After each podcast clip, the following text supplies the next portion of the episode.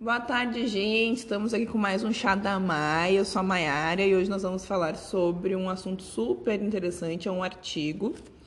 Fatores associados do consumo de álcool na adolescência em função do gênero. Esse artigo é do da Irma Brito, José Alberto, Cláudia Correia, Carlos Albuquerque, Catarina Samorino, Wilson Cunha e Eduardo Pecona.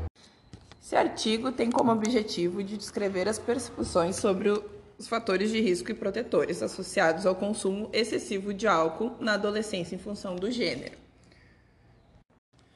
A pesquisa então foi feita com jovens com a faixa etária similar. Foram divididos em três grupos: os que não consomem, feminino e masculino.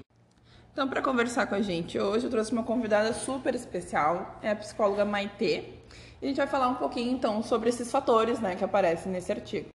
Então, Maite, qual é a tua opinião em relação aos fatores apresentados nesse artigo?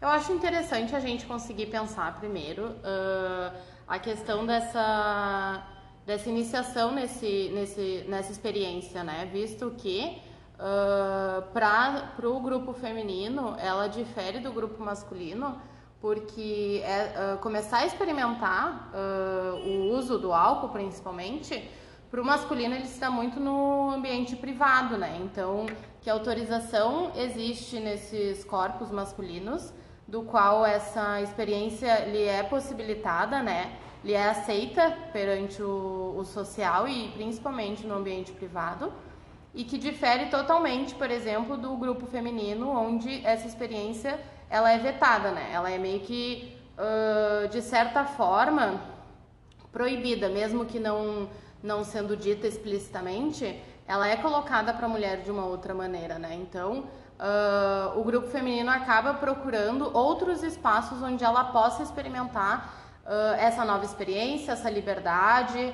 esse outro lugar, né? Já que a gente está falando de um público que, que vai da, do início da adolescência para a juventude e, e pensando muito numa sociedade patriarcal, enfim, que delimita a mulher e o homem, qual o papel e qual a possibilidade de liberdade ou não.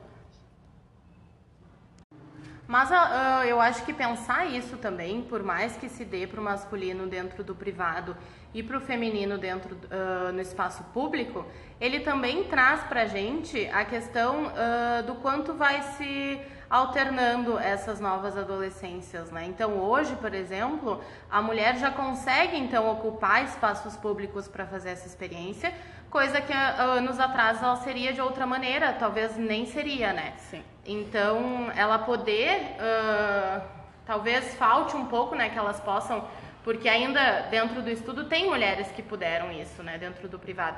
Ainda são poucas, mas também é um processo poder dentro do público porque não, não é do, da lógica de que elas são autorizadas, mas é da lógica de que elas conseguem então ocupar novos espaços da adolescência para a juventude e conseguem então criar essa lógica de independência e de poder experimentar o que o masculino até então, o que para o masculino até então era permitido e para elas não, e fazer então uh, esse movimento, né, essa transição de onde era o meu espaço, o meu lugar e a minha possibilidade, para hoje, onde eu posso uh, uh, permear né, dentro do, do campo social. Uhum.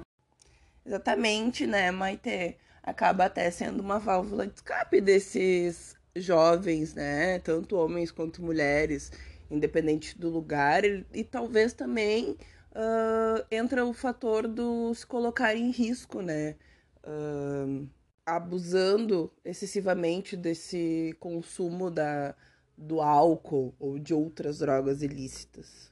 E é bem isso, né? A gente vê como a sociedade era machista ao ponto da mulher ter que sair de casa para beber, né, para poder ter seu primeiro experimento, e o homem ser até incentivado dentro de casa para tomar o primeiro copo, né? Os espaços conquistados pelas mulheres é que dá a oportunidade delas hoje, então, fazerem parte dessas pesquisas, né? Uh, dá para falar várias coisas e dá para falar principalmente, por exemplo, quando se diz dessa, desse início, dessa iniciação na adolescência, muito pelos conflitos que se dão nesse processo, né? visto que a adolescência é algo muito recente. Dentro da psicologia mesmo, né? Dessa análise psicológica, como antes era dada a infância e adulto, né? Então, a adolescência é uma construção recente, visto a história. Então, nesta adolescência, e tem até um livro que ele fala, né? Uh, o adolescente ele se encontra num processo onde ele deixa de ser criança, mas ele ainda não é adulto. Então, uh, que lugar que eu ocupo, né? Que processo que eu faço, eu não sou nenhum nem outro, eu vivo à procura de ser algo. E, e aí entra a brecha do, do álcool, né? Uh, até fala no artigo sobre essa esse uh, esvaziar do estresse, do conflito, de tudo como, como um viés. Um menino aos 15 anos pode beber com o pai, com o tio. A menina ela já começa a procurar os espaços públicos, justamente por essa privação dentro do espaço privado, enquanto o consumo feminino. Ah, então a menina é feio beber dentro de casa, beber já é feio para a mulher. Então ela busca esse espaço fora de casa, né? Outro ponto bem legal de abordar, né, é que a porcentagem que não bebe também tem aquela busca pela interação, né? Eles também têm um grupo, certo grupo que eles interagem uh, e conseguem, né, lidar bem com isso. Fica assim também o questionamento do a motivação, o porquê que eles bebem, se é para fugir de uma realidade, se é para se encaixarem na sociedade, uma maneira de se desinibir de repente, né? Uh, o consumo excessivo às vezes traz aquela ilusão de diversão. As pessoas talvez achem que a melhor versão delas aparece quando está né, no brilho.